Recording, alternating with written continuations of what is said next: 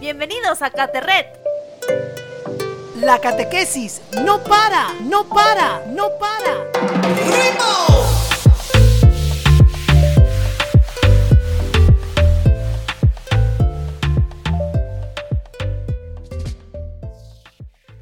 Bienvenidos a todos, estamos listos para acompañarte una vez más en Caterret. Los acompaña Bruno Laos y Damisu Julka. Muy buenas horas.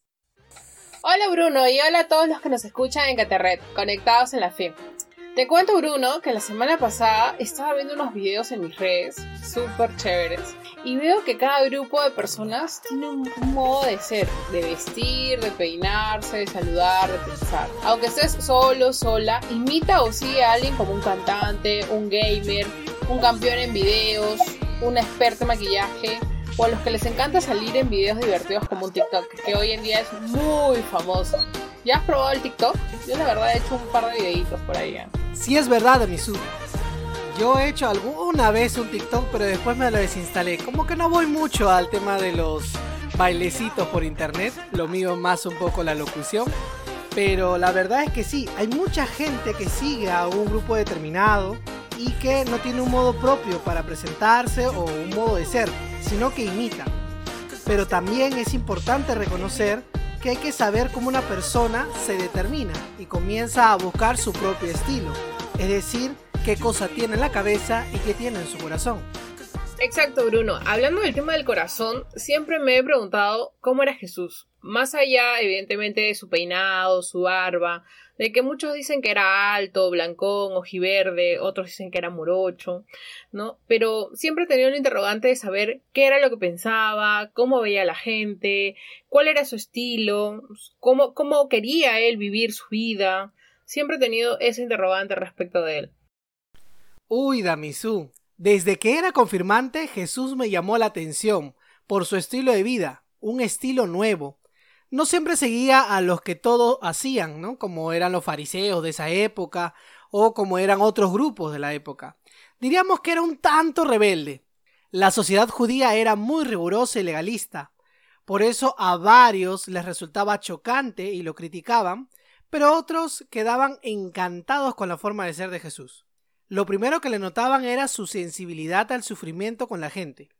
Por ejemplo, te quiero contar un caso.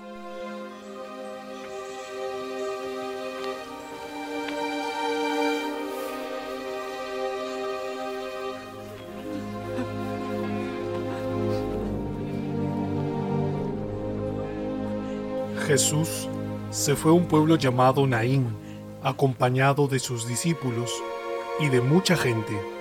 Cerca ya de la entrada del pueblo, se encontraron con quien llevaban a enterrar al hijo único de una viuda.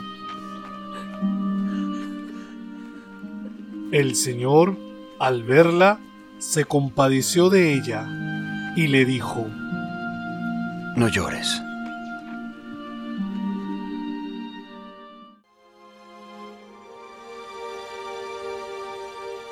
Joven,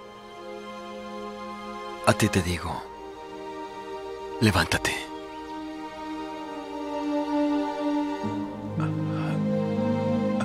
El muerto se incorporó y se puso a hablar.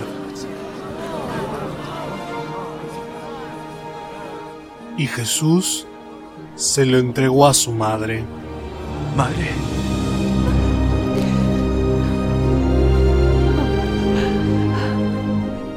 Gran profeta se ha levantado entre nosotros. Dios ha visitado a su pueblo. En este caso, que está en la Biblia, se resalta que Jesús, al ver a la mamá, se compadeció. Esa señora estaría deshecha en lágrimas, ya era viuda, y se le muere un hijo único, imagínate. Por eso todo el pueblo de Naín le acompañaba en su dolor. Debemos saber que, entre los judíos, no se tocaba a los muertos, porque eso te hacía impuro, y Jesús lo hace, imagínate.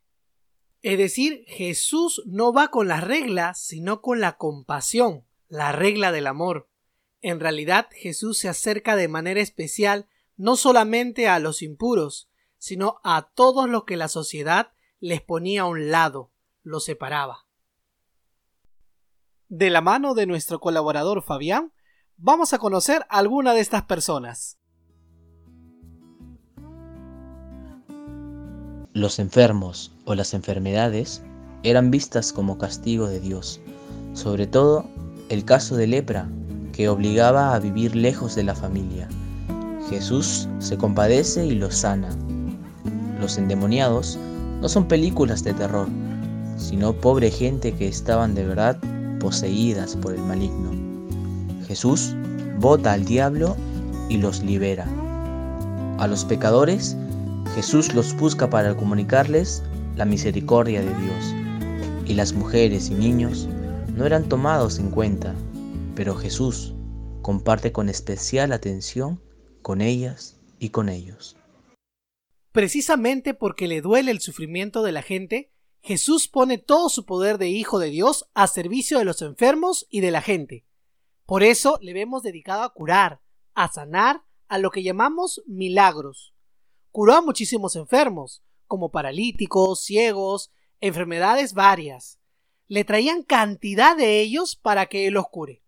Además, resucitó a algunos de la muerte, como el caso del chico de Naín y de la hija de Jairo. Dio de comer a una gran cantidad de gente, y poco menos compartía el pan y los peces. Esto quiere decir, Bruno, que no lo hacía para llamar la atención y nunca sacó un provecho de esto. Eran manifestaciones simplemente de la ternura de Dios con los más pobres. Realmente que Jesús sí tenía un estilo peculiar y un gran estilo a seguir. Así es, Damisu. Ya quisiera yo tener ese superpoder de curar. Imagínate, podríamos salir de esta enfermedad de la pandemia, pero no podemos hacerlo. Ay, Bruno, obvio que no tenemos superpoderes, no es como los personajes de tus películas que tanto te gustan. Pero sí podemos imitarlo a Jesús en su estilo de vida.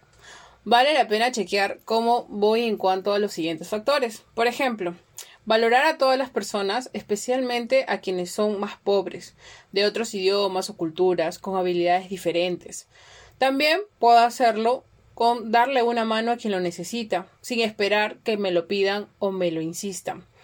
También, ¿qué tanto me dejo llevar de la patota o el grupo de amigos o la presión del grupo? Incluso en cosas malas, ¿no? Como el bullying, hoy tan sonado o tan visto.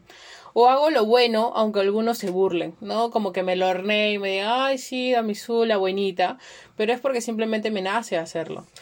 No basta conocer cómo era Jesús, se trata de empezar a imitarlo en su estilo de vida, un estilo de vida que realmente vale la pena seguirlo. Así es, Damisu. Qué bueno descubrir que Jesús le prestaba atención a cada persona. Le sonreía, le ayudaba, ya que todos somos sus hermanos por igual. Ahora que sabemos más de su estilo, ¿qué podríamos decirle si lo tuviéramos al frente? Quizás le diríamos de que queremos seguirlo, que queremos imitar alguna cualidad que ya hemos mencionado antes.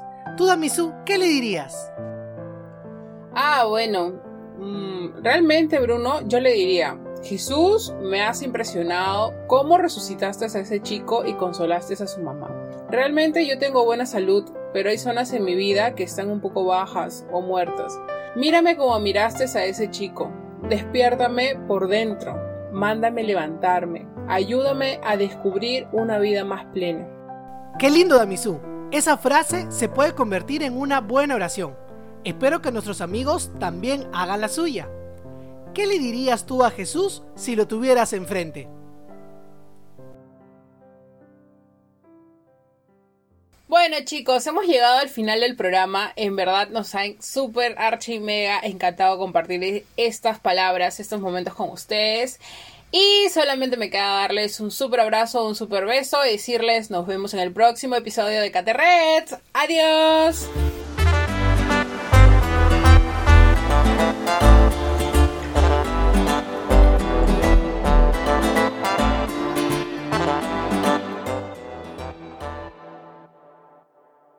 Este programa fue grabado por la Comisión Episcopal de Catequesis y Pastoral Bíblica.